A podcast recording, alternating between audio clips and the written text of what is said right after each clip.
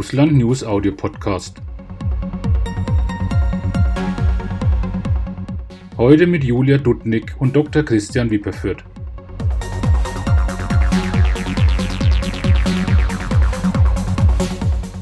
Hallo Herr Wipperfürth. Schönen guten Tag. Äh, zum Thema Ziele einer deutschen Russlandpolitik führen Sie schon lange eine Diskussion äh, mit dem sehr russlandkritischen Experten Andreas Umland. Wie ist es dazu gekommen? Wir kennen uns seit langem, seit hm, 17 Jahren, glaube ich. Ja, wir schätzen uns sehr, sehen uns mitunter, sind miteinander befreundet. Ja, und dann dachten wir uns, dann sollten sich doch mal der Russland-Kritiker und der Russland-Freund zusammensetzen und sich öffentlich austauschen. Und wann fing es an? Naja, die Pläne gibt es schon seit ein paar Jahren, aber jetzt haben wir mal Nägel mit Köpfen gemacht, zumindest kleine Nägel mit, mit Köpfen, vielleicht werden die auch noch mal größer. Mal schauen. Jedenfalls der Anfang, der ist gemacht. Das ist schon mal nicht schlecht. Haben Sie mit einem bestimmten Thema begonnen oder wollten Sie alles also breit besprechen und irgendwelche Linien vielleicht äh, der Russlandpolitik für sich zu machen? Naja, so ganz mit großen Plänen haben wir nicht begonnen, sondern Andreas Umland hat vorgelegt und ich habe dann, dann reagiert und dann hat Umland nochmal geschrieben, ich habe nochmal reagiert. Ja, so wollen wir das in Zukunft halten. Also die ganz großen Pläne haben wir da nicht, aber wir halten das für sinnvoll, uns halt öffentlich auszutauschen. Und warum gibt es solche direkten, kontroversen Diskussionen zu Russland-Themen in Deutschland eher selten? Ja, die Stimmung, die ist ideologisch, die ist emotional aufgeheizt, was ich sehr bedauere. Und ich glaube, das hat in den letzten 15 oder 20 Jahren beträchtlich, beträchtlich zugenommen. Und, und das betrifft nicht zuletzt das Thema Russland, aber nicht nur das Thema Russland, auch über das Thema Syrien oder Türkei-Politik, viele, viele andere Fragen, Trump meinetwegen, lässt sich gar nicht mehr diskutieren, ohne dass die Leute irgendwie Blutdruck von irgendwas 180 irgendwas haben. Ja. Und warum gibt es keine Organisationen oder Medien, die dafür Raum bieten könnten? Für solche Diskussionen meine ich. Naja, ich meine, Russland News bietet, bietet da ja einen Raum. Das wäre schön, wenn es vielleicht noch ein paar andere Medien gäbe. Ja, ich mache die Medienpolitik nicht. Und äh, haben Sie vielleicht einige Vorschläge und wollten Sie vielleicht erläutern, die Sie in dieser Diskussion oder überhaupt, also in Ihrer Arbeit für die deutsche Politik haben? Ja, vielleicht mal ein positives Beispiel. Also in diesem Sommer fand eine gemeinsame Übung statt von Soldaten aus USA, China, Russland, der Mongolei und Deutschland. Man stellt sich das vor. Ähm, die deutschen Medien haben darüber überhaupt gar nicht berichtet. Auch auf der Seite der Bundeswehr habe ich dazu nichts gefunden. Diese Übung unter UNO-Mandat fand in der Mongolei statt. Die gibt es seit ein paar Jahren. Wunderbare Sache, dass das gibt, dass Soldaten verschiedener Länder, die ja manchmal angespannte Beziehungen haben, da zusammenarbeiten um äh, Probleme zu lösen und, und dafür gewappnet zu sein, Probleme zu lösen. So, und es wäre sehr sinnvoll, wenn ähm, Deutschland gemeinsam mit ein paar anderen Ländern da weiter nachhakt. Also wenn die NATO im März 2014 beschlossen hat, die Zusammenarbeit auf praktischer Ebene mit Russland stellen wir ein, ja, dann sollten wir das stärker über, über die UNO versuchen. Beispiel gibt's, ich habe jetzt eins genannt, ein paar andere gibt es auch. Und da gibt es sicher noch ein paar andere Länder, die da gerne mitmachen, sogar ziemlich viele. Und welche zum Beispiel? Japan, Italien, viele andere.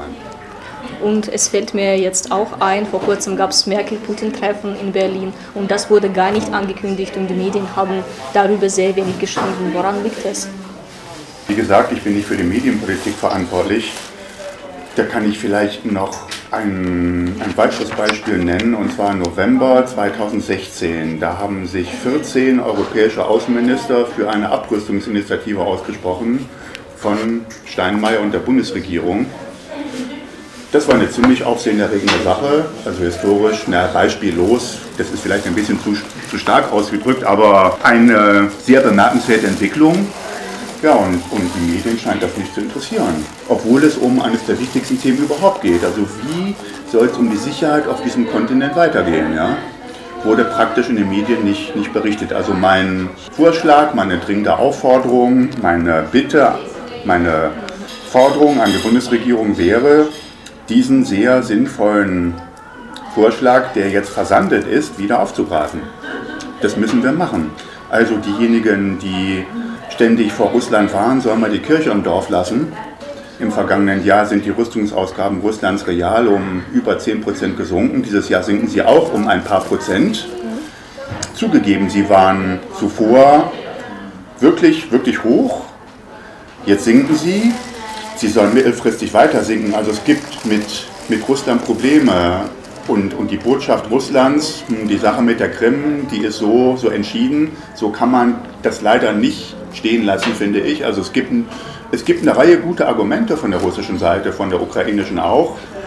Aber die, die Art und Weise, wie das gelaufen ist, das kann man so nicht einfach stehen lassen, aber da muss man jetzt eine konkrete Lösung finden. Ja? Und dieses Mantra, ähnliche Wiederholen von völkerrechtswidrig, das äh, hat sich ein bisschen abgenutzt, ehrlich gesagt. Es gibt auch andere Dinge, die sind völkerrechtswidrig.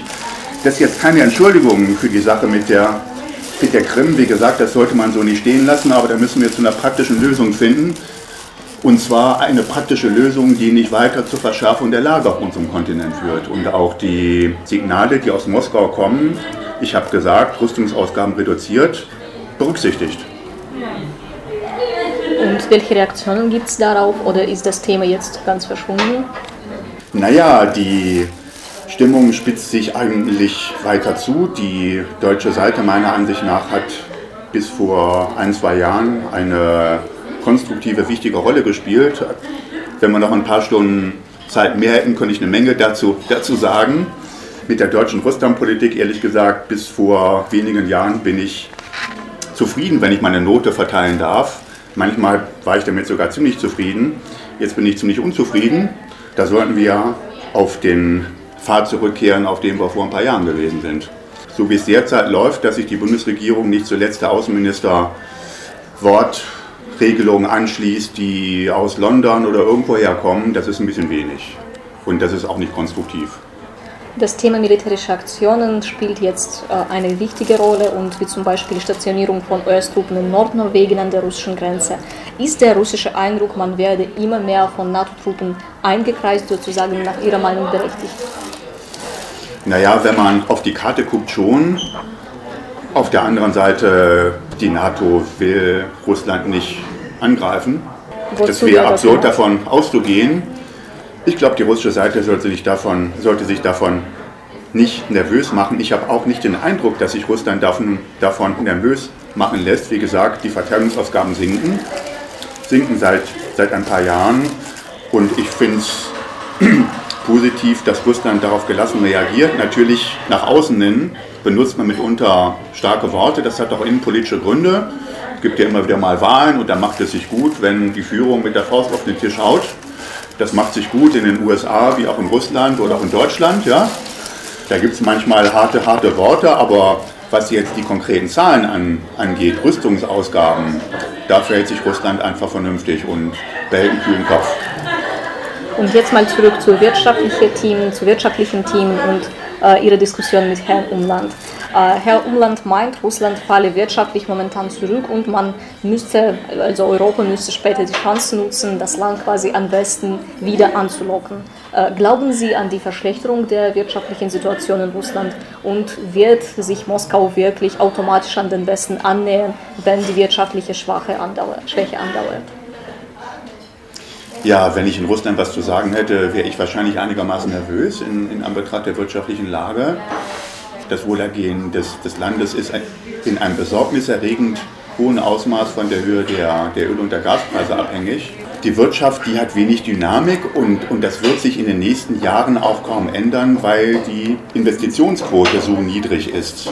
Also ja. es wird viel zu wenig investiert in, in neue Gebäude und in neue Maschinen.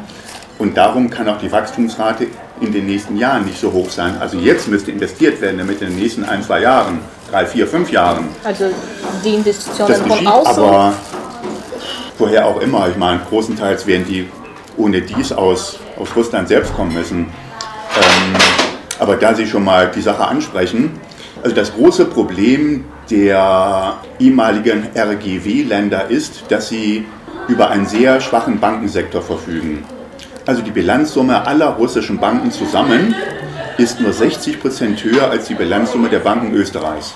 Wow. So ist die Situation. Ja? Das heißt, große russische Unternehmen, die einen Kredit brauchen, haben Schwierigkeiten oder russische Banken können nicht in dem Maße Kredit zur Verfügung stellen, wie es eigentlich erforderlich wäre. Also insofern, Russland benötigt noch Geld aus dem Westen, weil die, der Bankensektor so klein ist. Äh, der ist in den vergangenen 20 Jahren rasant gewachsen, aber er ist immer noch klein, wie gesagt. Er wird auch noch die nächsten fünf bis zehn Jahre klein bleiben. Das behindert das Wachstum Russlands, ja, sicher. Und gibt es andere Alternativen zum Westen, vielleicht außenpolitisch in Asien oder in anderen Regionen für Russland? Ja, ein wenig schon. Der Westen ist, hat ja relativ auch an Macht verloren. Die Vorbildfunktion des Westens hat gelitten durch die Finanz- und Wirtschaftskrise 2008, die, die außenpolitischen Fehlschläge, der sogenannte arabische Frühling oder auch in Syrien. Ja. Also das heißt, es gibt zunehmend eine multipolare Weltordnung. Das heißt, Russland ist weniger angewiesen auf den Westen. Das ist positiv für Russland, erhöht den, den Handlungsspielraum ja. des Landes, aber das, ja, auf Dauer ist das vielleicht nicht, nicht hinreichend. Russland ist ein bisschen schwach auf der Brust wirtschaftlich betrachtet. Ja? So der, der Anteil an der, weltweiten, an der weltweiten Wirtschaftsleistung liegt bei deutlich unter 3%. Das ist ein bisschen sehr wenig, um auf Dauer eine eigenständige Politik, gar eine Großmachtpolitik zu betreiben. Das müssen schon ein paar Prozent mehr werden. Und es ist nicht richtig absehbar, wie das Russland schaffen kann. Es ist klar, die innere Entwicklung Russlands steht im Zentrum der jetzigen Amtszeit Präsident Putins. Das steht im Zentrum. Das ist neu, das ist ermutigend meiner Ansicht nach, das ist neu und das ermutigend, Ausrufezeichen. Das war ja auch Gegenstand meiner Diskussion mit Umland. Ich halte es für denkbar, dass die soziale Schlagseite, die die Entwicklung in Russland hat, dass das noch ausgeprägter und noch schlimmer wird, ehrlich gesagt. Ich glaube, im Westen gibt es, gibt es äh, zunehmende innere Spannungen und ein, also die Bereitschaft der Bevölkerung, den Eliten zu folgen, hat in den letzten 10 bis 20 Jahren beträchtlich nachgelassen in so gut wie allen westlichen Ländern. Und, und ein ausschlaggebender Grund dafür ist die ausgeprägte bis skandalöse Spaltung zwischen Arm und Reich. Das hat im Westen zugenommen. Das ist in, in Russland auch sehr ausgeprägt. Und das scheint mir der Hauptgrund zu sein für eine mögliche Instabilität dieses Landes, also Russlands. Braucht der Westen überhaupt Russland, wenn Russland das äh, wieder will, also sich nach dem Westen zu orientieren? Ja, ich glaube nicht, dass der Westen wirklich richtig je Interesse daran hatte, Russland in seine Arme zu schließen. Aus verschiedenen Gründen. Ich, ich werde mal zwei Gründe nennen. Grund eins ist, der Westen ist seit eh und je in einem hohen Ausmaß mit sich selbst beschäftigt. Damit beschäftigt, den, den Euro zu stabilisieren, damit beschäftigt, die EU zu erweitern, NATO-Erweiterung zu verdauen und, und, und, Streit zwischen den, den USA und anderen Ländern zu schlichten und, und, und. Das heißt, sich jetzt auch noch mit Russland zu verständigen, das ist aus westlicher Sicht oft keine Lösung von Problemen, sondern schafft zusätzliche Probleme. Ja? ja? Also man kommt schon schweißgebadet aus den EU-Verhandlungen heraus, tagt die ganze Nacht und sich dann noch mit Russland verständigen. Oh nein, besser nicht. Der Westen hat nichts gegen Russland. Es gab im Großen und Ganzen gab es jetzt keine Aversion, sondern man war mit sich selbst beschäftigt. Das, das ist der Grund eins. Und ein, ein weiterer Grund ist sicher, dass Russland auch nicht so richtig weiß, wo es eigentlich hin will. Und Russland viele, viele Jahre wirklich instabil war. Naja, man konnte nicht so richtig erwarten, so ein instabiles Land wie das Russland vor 25 Jahren war in die NATO aufzunehmen. Das wäre für keine Seite gut gewesen. Ja, und so sind dann auch Chancen zwischen den Fingern zerronnen. Ja, und vielleicht der dritte Grund ist, der Westen hat nicht das Gefühl, Russland zu brauchen. Der Westen hat nicht das Gefühl, Russland zu brauchen. Also das, was der Westen möchte, bekommt er von Russland.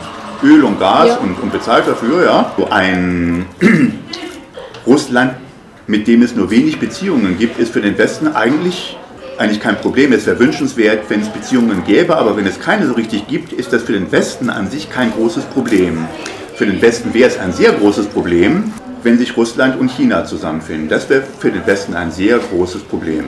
Das wäre nicht im Interesse Russlands, aber es könnte dazu kommen, wenn der Westen den Druck auf Russland noch weiter verstärkt. Dann könnte sich die russische Führung gezwungen sehen, Russland an die Seite Chinas zu stellen. Wenn man aber keine große sozusagen Schritte unternehmen will, könnte man einige Massen treffen, wie zum Beispiel äh, in Visa-Fragen oder in anderen, also die Kleinigkeiten, die die Beziehungen ein bisschen besser machen können, aber keine großen Sachen sozusagen. Was meinen Sie dazu? Ja, vielleicht mal ein Thema aufgreifen, das Thema Syrien. Ja? Seit 2012 hm, hat insbesondere Frankreich gefordert, der Westen solle die syrische Opposition als legitimen Vertreter des syrischen Volkes anerkennen. Deutschland war da immer skeptisch.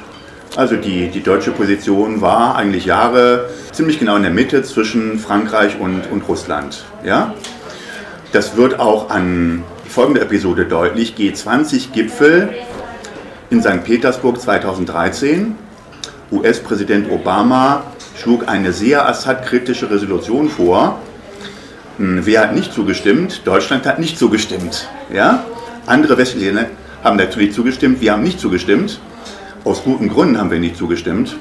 So, und ähm, Deutschland hat dann widerwillig die französische Linie mitgetragen, die, die Opposition als legitimen Vertreter anzuerkennen, obwohl wir gar nicht wussten und immer noch nicht wissen, wer das eigentlich sein soll.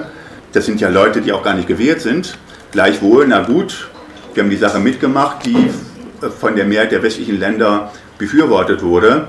So, und jetzt waren äh, Lavrov und der russische Generalstabschef ja vor kurzem ja. In, in Berlin und es ging nicht zuletzt um das Thema Syrien.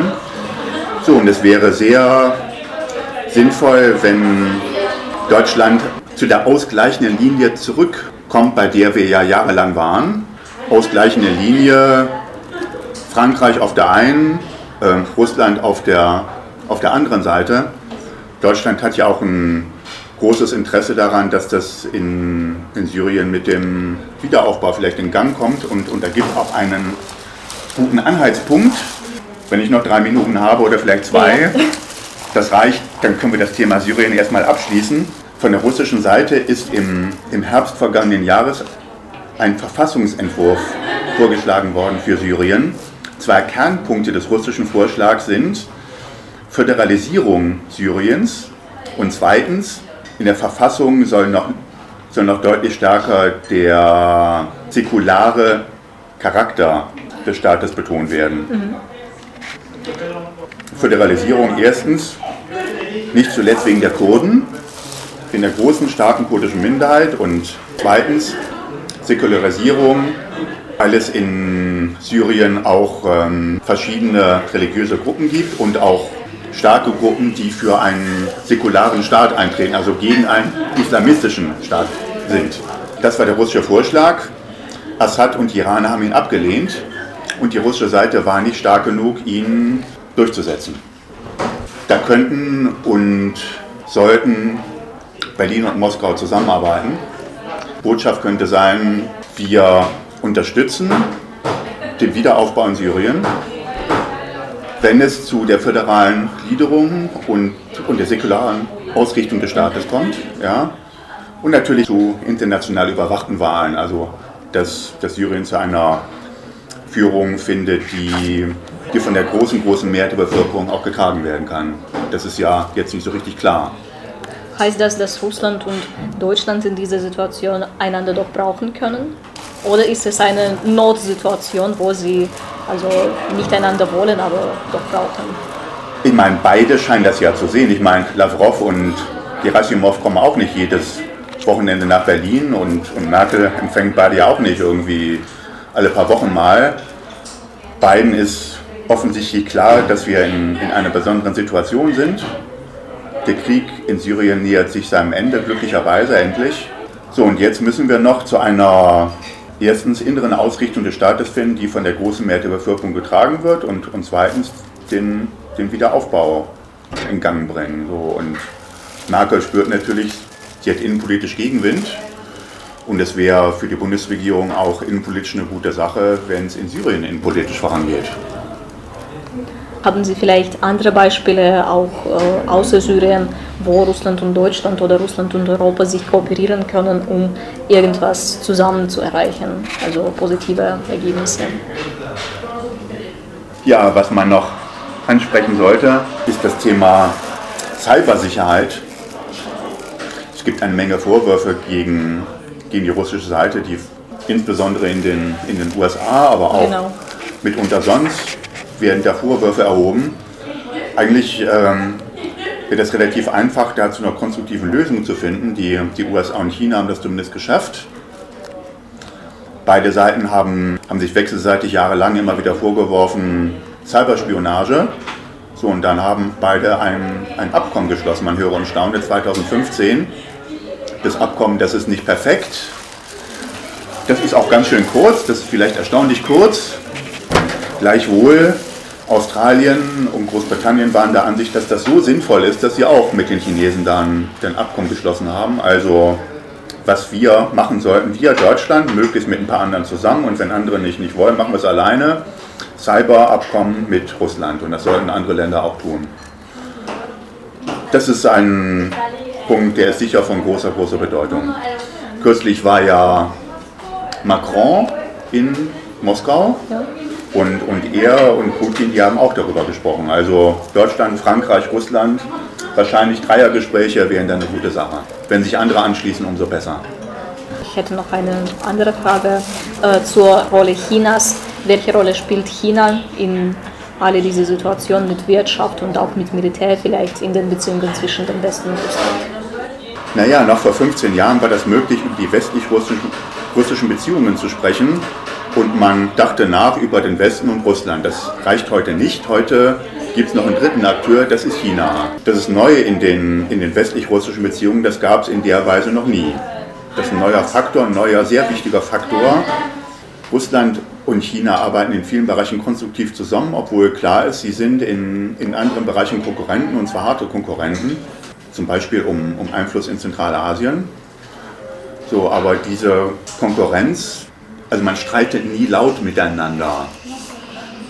Auch dann nicht, wenn es substanziell um viel geht, sondern man geht sozusagen erwachsen miteinander um, wie, wie übrigens auch Russland und Israel. Da gibt es ein paar Bereiche, in denen man sehr eng zusammenarbeitet und ein paar Bereiche, in denen man sehr unterschiedlicher Ansicht ist. Gleichwohl in den Bereichen, in denen man miteinander zusammenarbeiten kann, macht man das auch. So, und, und das empfehle ich auch sehr für die deutsch-russischen und überhaupt westlich-russischen Beziehungen, dass man da zusammenarbeitet, wo man, wo man das für sinnvoll hält, wo das, wo das geht. Und es bleiben ein paar andere Bereiche, in denen man in Konkurrenz ist oder nicht so gut miteinander kann. Aber das normal, so ist das Leben normal. Ja? Also könnten Sie auch äh, eine Stellung nehmen zum Thema Sanktionen zwischen Russland und dem Westen? Gibt es Bewegungen in diesem Bereich und wie, wie sehen Sie sie? Man könnte und man sollte sehr viel zu dem Thema sagen. Ich werde mich, muss mich, denke ich, auf einen Aspekt beschränken, und zwar folgenden.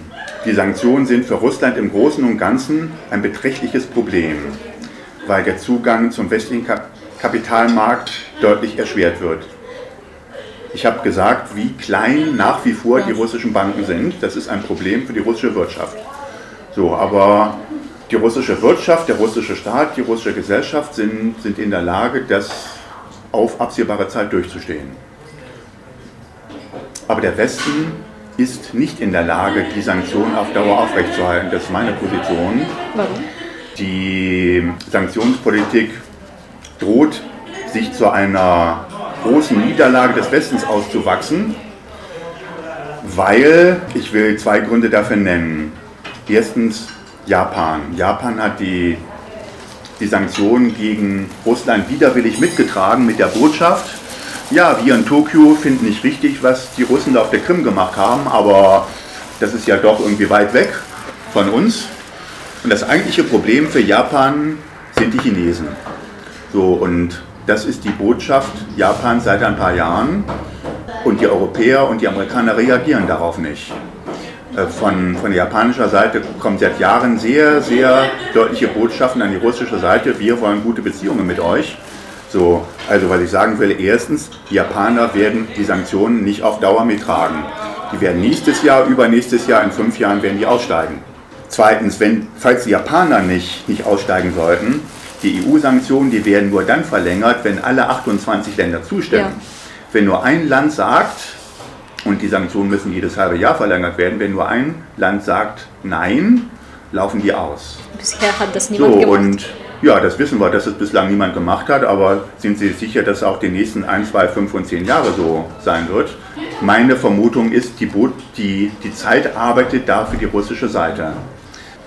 Die Gefahr wächst, dass das zu einer peinlichen Niederlage des Westens werden wird. Also darum sollten wir Wege finden, für, für, alle, Seiten, für alle Seiten gesichtswahrend da rauszukommen aus dieser Sanktionsspirale. Und welche Auswege können Sie hier nennen? Was können also die Europäer jetzt unternehmen, damit es nicht so wie eine Niederlage aussieht? Da muss man klein anfangen. Klein anfangen wäre Abkommen zur Cybersicherheit, Regierungskonsultationen wieder aufnehmen. Deutsch-chinesische gibt es. Warum gibt es eigentlich keine deutsch-russischen mehr? Ja? So, drittens, wechselseitige Erleichterung bei der Vergabe von, von Visa. Ich habe jetzt wieder zu schaffen gehabt mit der Registrierung. Man, man fragt sich, was das soll, ehrlich gesagt. Und auf der russischen Seite, russische Bürger haben das heute auch irgendwie schwerer, in den, in den Westen zu kommen, als noch vor ein paar Jahren. Ich habe noch ein paar weitere Beispiele genannt. Man, man sollte mit kleinen Schritten vorangehen. Ein großer Wurf ist, glaube ich, nicht denkbar weil es zu großes Misstrauen auf beiden Seiten gibt. Also es gibt in, in Russland Misstrauen gegenüber dem Westen und es gibt im, im Westen, zumindest in, in vielen Ländern, großes Misstrauen ihrem Land gegenüber. Das ist bedauerlich, aber so ist die Lage. So, und wenn man versucht, einen großen Schritt zu machen, fährt man auf die Nase. Also sollte man bitte schön viele kleine machen und, und dafür gibt es eine Menge Anhaltspunkte. Da werden wir darauf hoffen und vielen Dank für das Gespräch. Ja, gerne. Weitere Folgen unseres Audio-Podcasts findet ihr unter www.russlandnews. Folgt uns in den sozialen Netzwerken.